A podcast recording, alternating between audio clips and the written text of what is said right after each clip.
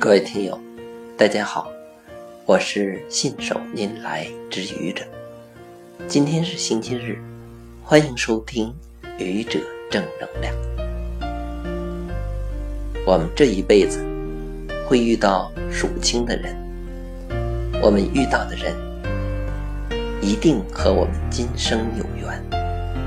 这些与我们今生有缘的人，有我们的爱人、亲人、朋友、同学、同事、同乡，以及众多和我们短暂的一起工作、生活。做事，甚至只有一面之缘的人，人和人之间因为交往而发生关系，人和人构成了不同的团体、不同的组织，这些不同性质的组织承担了不同的社会职能，共同构成了人类社会。我们每个人都是社会的一员。正因为人和大多数动物的区别，就在于人的社会性。人和人之间的关系错综复杂，你中有我，我中有你。一个个体的人是无法在社会中生存的，必须要在这个社会中发挥它的作用，也就是要和别人发生关系。人。在社会中获取自身利益的同时，也为社会做出自己的贡献。人与人之间都是如此。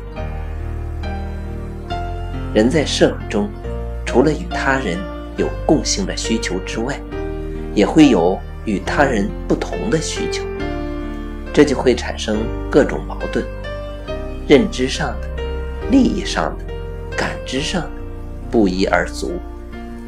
人和人之间发生了矛盾，有了冲突，你会对别人的行为怎么想呢？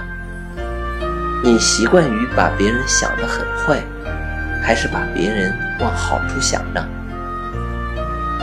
对于绝大部分人来说，处于矛盾冲突漩涡中的人很难置身事外，觉得自己太倒霉了，自己那么好。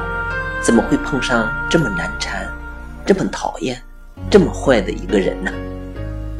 双方都会这样认为，于是无法沟通，导致矛盾升级；矛盾升级导致冲突升级，事情越来越难以收拾。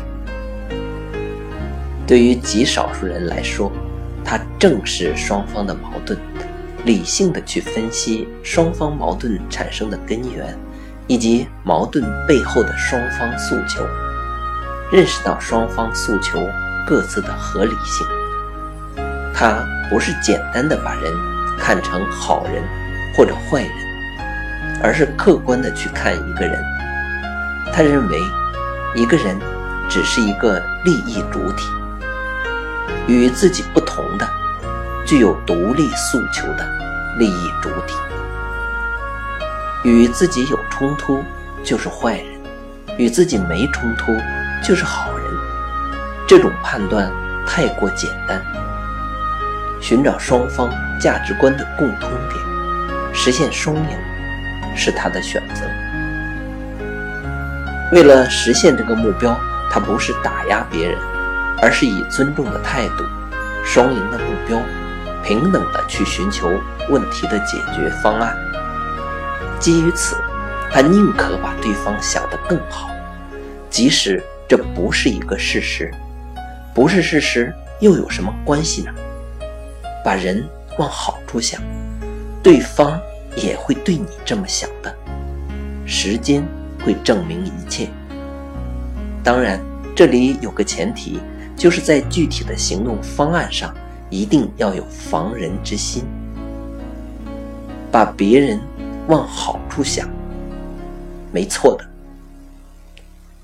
谢谢各位听友，欢迎关注喜马拉雅主播信手拈来之愚者，欢迎订阅我的专辑《Hello》，每天一个声音，欢迎下载、评论、转发、点赞或者赞助。